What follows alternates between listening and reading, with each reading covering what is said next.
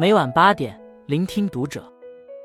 各位听友们，读者原创专栏现已全新上线，关注读者首页即可收听。今晚读者君给大家分享的文章来自作者金希河西。第一批当老师的零零后，画风已跑偏，我笑出了猪叫声。提灯引路，玉梦晨光，教师节就要到了，全国上下都在以各种各样的方式尊师道、敬师德、念师恩。而在最近，一个特殊的老师群体频频登上热搜，他们是零零后老师。从话题“老师鼓励我们的话总是惊人相似”到视频“零零后戏精老师跳舞走红”，一件件、一桩桩，令人啼笑皆非，却也蹙眉深思。作为 Z 世代的一员，零零后老师展现出了与众不同的特质。他们将自己的活力和创新精神带入了校园，成为学校里一道新的风景线，也给当下的教育环境注入一股新的活力。与经验丰富、老练持重的老师比起来，零零后老师信奉的是没有想不到，只有做不到。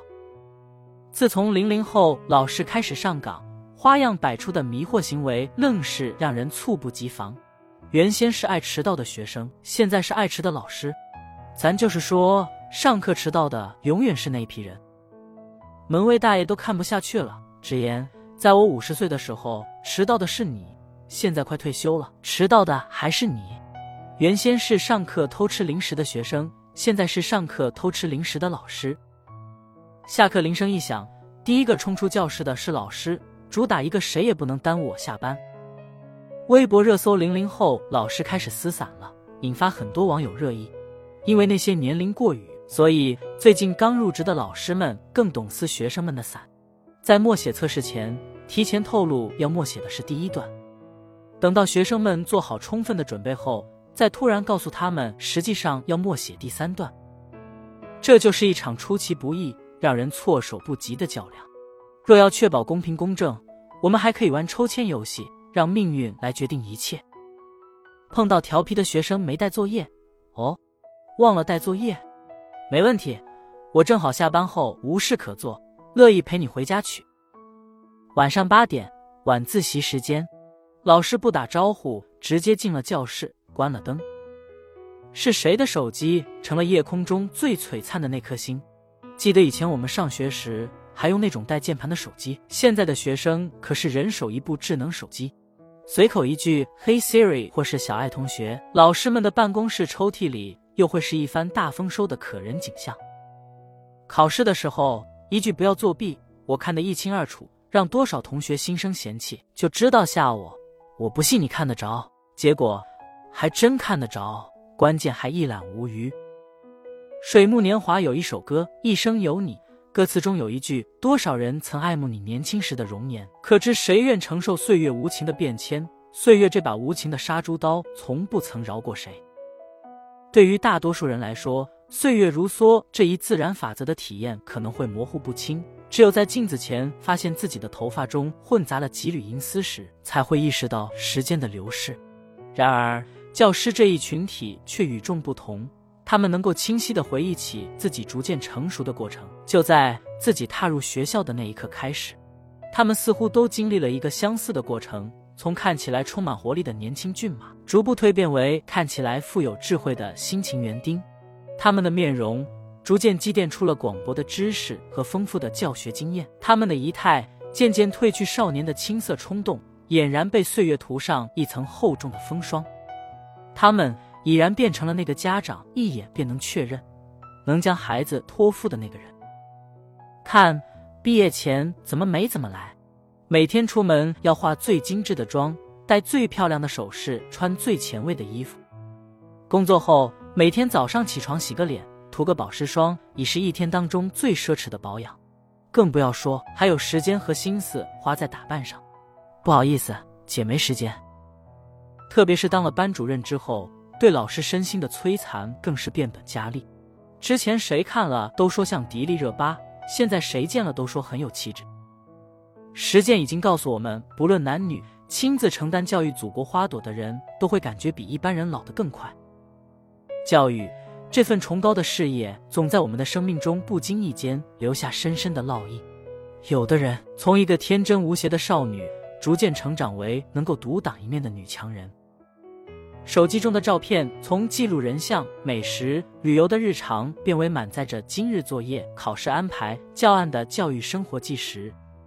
还有曾经梦想称霸全国篮球赛冠军的篮球高手，摇身一变，衬衫扎进皮带，篮球换成了保温杯，配上职业而冷静的微笑。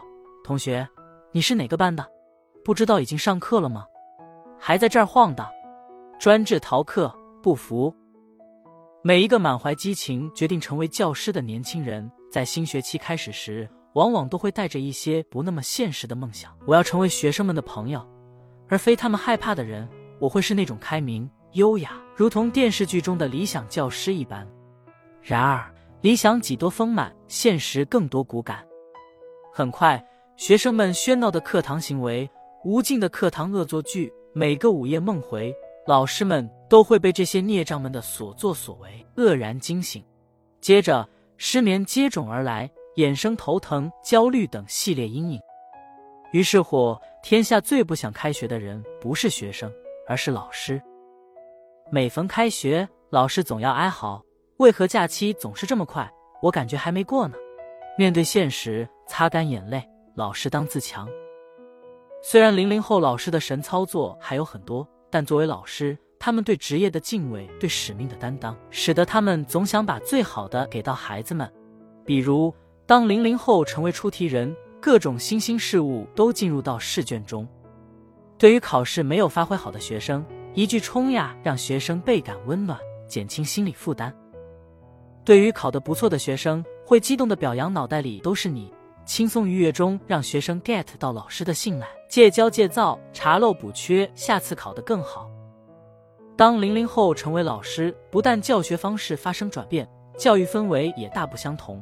他们敬业、积极、开放，更易与学生建立良好的关系。